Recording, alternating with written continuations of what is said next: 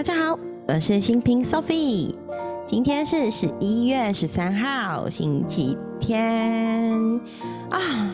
有没有那种感觉，就是录 Podcast 的时候啊，格外感觉到每天日子就这么一天一天一天的过去了耶？啊，我在录这个的过程中，经常有这种感觉，怎么啊？转眼，我记得我第一集录音的时候是十月十五号。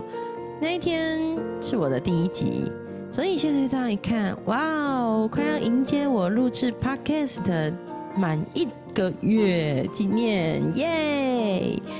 那其实。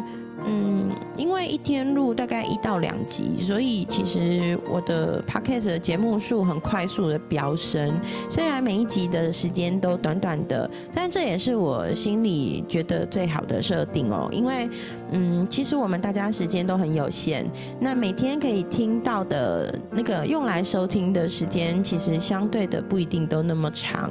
所以短短的时间内分享一些小小的心得，然后比较无压力的进行。是我很喜欢的方式，那不知道你也喜欢吗？嗯，那现在呢，就是像礼拜六日是毕竟比较多家庭日啊，还有陪伴孩子的过程，所以我在思考说，礼拜六日我可能就会出一集，然后出出那个 podcast 节目的时间就相对会比较可能晚一点。那如果说那几天刚好又有点时间可以再多录一些，我就可以多录，所以就会给自己多一点的弹性。那也请大家如果期待着我一天有更新两集的朋友，请你稍微包容一下了，不好意思。对，那昨天呢，我去拜了指南宫嘛，然后所以今天就早上今天早上有讲课，讲的是贡献，嗯。贡献也是我非常喜欢的议题，对，贡献不只是付出，也要领受。然后，所以这部分我觉得有机会，我真的想把它录制成一集节目，因为我非常喜欢。然后也分享我很喜欢的一部老电影，今天也是我在课程中跟大家分享的，叫做《让爱传出去》。这部电影非常非常好看，然后，嗯，我觉得可以多看几次，是我小时候看的电影。好像也不能说小时候，毕竟我已经四十七岁了。好哦，好来，那今天来分享我们的每一天爱自己喽。每一天爱自己是由世界最知名身心灵出版社创办人路易斯赫所写的三百六十六天疗愈经典收入。那今天是一年的第三百一十八天，老样子，我每次讲数字都会想到能被几除尽哦，它可以被三除尽，可以被六除尽，好笑！天哪，好哦，在一年的第三百一十八天，今天的爱自己主题是什么呢？今天的爱自己主题是：不管面临什么挑战，我知道自己是被爱的。不管面临什么挑战，我知道自己是被爱的。如果你的生活中发生了什么你觉得不愉快的事，别忘了最简单的一件事情：你立刻可以走到镜子前面，看着镜子里的自己，对自己信心喊话说：“无论如何，不管发生什么事，我都爱你。无论如何，不管发生什么事。”我都爱你。其实每天事情来来去去，各式各样的事情在发生，但是别忘了，我们对自己的爱始终如一，而这个是我们这辈子生命中最最重要的人格特质。发生了好事，也可以来到镜子前面，好好的看看自己，说一声谢谢，谢谢你，谢谢你这么棒，这么活在当下。谢谢你让好事发生，所以不管面临什么挑战，我知道自己是被爱的，这好重要哦。我觉得我自己这这段日子以来，其实一直在迎接好多好多的新挑战、新架构、新方式，然后也很感谢我身边充满了贵人，拉着我一起玩、一起做。但是我觉得最终还是要感谢那个勇敢面对各种挑战的自己。我现在比较不会有那种小声音，就是哈，我会不会做的不够好？哈，我可以吗？这种声音现在几乎不会出现在我的生活中，因为我总是想着，如果来到我面前的人事物都是对我有利，那没什么好纠结。我应该要信任这个宇宙，信任我自己，信任身边的每一个人。其实我觉得我们身边再怎么样，都很少会有那种真的说哦，怀怀着恶意来对待我们的人，他有可能。无意之间伤害了我们，或是无意之间做出了让我们不开心的事，但是我我还是愿意相信人性本善呢。我就觉得人人都是善意的、善念的，只是我们怎么去平衡，照顾自己也照顾别人，爱自己也爱对方。我觉得这是最重要的。嗯，好，所以不论面对什么样的挑战，我们都要知道自己是被爱的哦。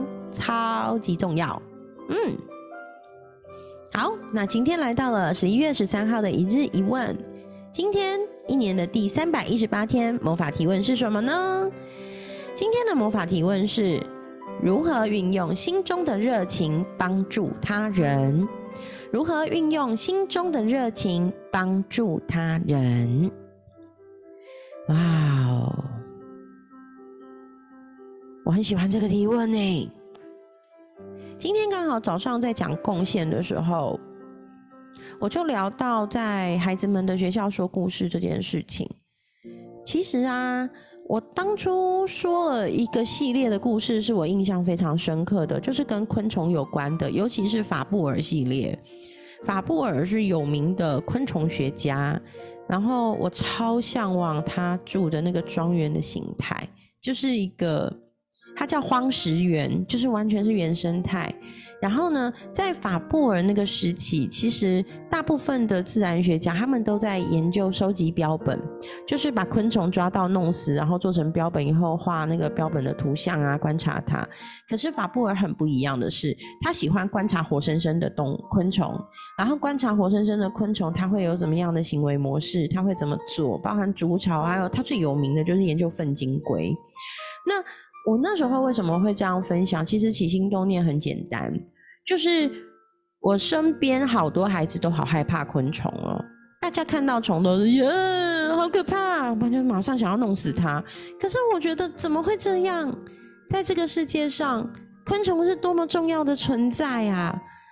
这个世界不能有昆虫哎。其实如果少了昆虫，我们不要讲别的，光蜜蜂就好了。这个世界不能没有蜜蜂。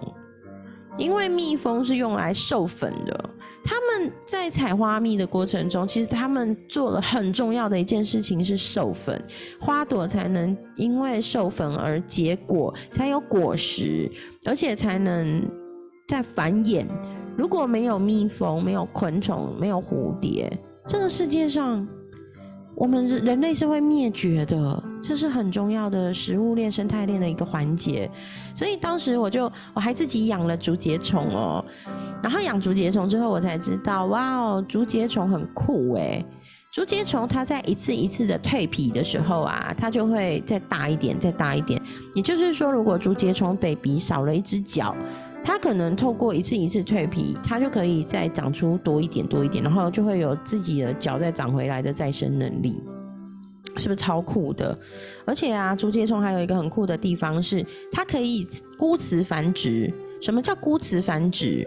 就是它可以透过只有女生产卵就可以繁殖下一代，不一定要男生，只是。女生自己自体产出来的卵没有经过受精，那孵化出来的就是女生的竹节虫。那如果今天它有跟男生的竹节虫交配的话，那繁殖出来就会有男有女，对，所以很有趣，对不对？竹节虫又被称为女儿国，因为只要女人就可以，就是女虫。只要你竹节虫就可以自己再长出新，就是繁殖出新的竹节虫。讲女虫好好笑，好哦。所以在我分享这个过过程中，大家应该可以感觉到我心里充满热情吧？就是讲这些昆虫，我真的觉得太可爱、太喜欢了。那运用这个热情呢，我可以帮助昆虫，让昆虫可以小朋友不会看到它就想要搞死它，对不对？要珍惜这个世界上有昆虫多好，所以。我觉得如何运用心中的热情帮助别人，其实很重要的是那一份贡献，你愿意贡献，你愿意付出，然后你在付出的过程中，同时也被付出。什么叫被付出呢？就像我在学学校跟孩子们分享昆虫的故事好了。其实我被付出、被赋能的是什么？是孩子们的喜欢，孩子们的笑脸，甚至他们会远远的冲过来抱住我说：“毛毛老师，你讲的好棒哦！”哇，超赋能，我都觉得那不是我去服务他们，是他们。为我付出了爱，让我看见他们每一双闪亮亮的眼睛，听着我分享昆虫的故事，啊，我根本是被滋养的。当志工，我往往是获得最多的那一个人，真的，真的，真的，我是被孩子们疗愈的那个，那个内在小小的小苏菲。好哦，所以如何运用心中的热情帮助别人？其实一点都不难，我们都有这样的能量，只要你愿意，你是可以从帮助别人的地方获得更多更多的喜悦，获得更多更多的滋养，获得更多更多的力量的。让我们一起运用心中的热情去帮助别人吧，爱你们哦！那今天是十一月三十一月十三号星期天，就愿我们在。美好的、快乐的星期天里，找到帮助他人、用心中的热情帮助他人的方法，而不断你不论你遇到什么样的挑战，我们都知道自己是被爱的。哇哦，美好的一天送给大家。那如果你也想要跟我聊聊天、说说话，欢迎你来我的 Facebook 粉丝专业苏菲的世界跟我留言，然后。也很愿意，请大家邀请大家邀请我喝杯咖啡，开玩笑的啦。其实，嗯，在录制 podcast 节目的过程中，其实我经常是觉得自己充分被赋能的。但如果你很喜欢，也欢迎你利用下面的赞助通道。请我喝杯咖啡，我会收到你的善意。如果你没有要赞助也没关系，欢迎你来我的 Facebook 粉丝专业苏菲的世界跟我聊聊天，那我也会很开心很开心哦。好，那就祝福大家有美好的周末，来迎接下一个星期的来到。那今天的节目就到这里，我们期待下次见喽，亲爱的大家，拜拜。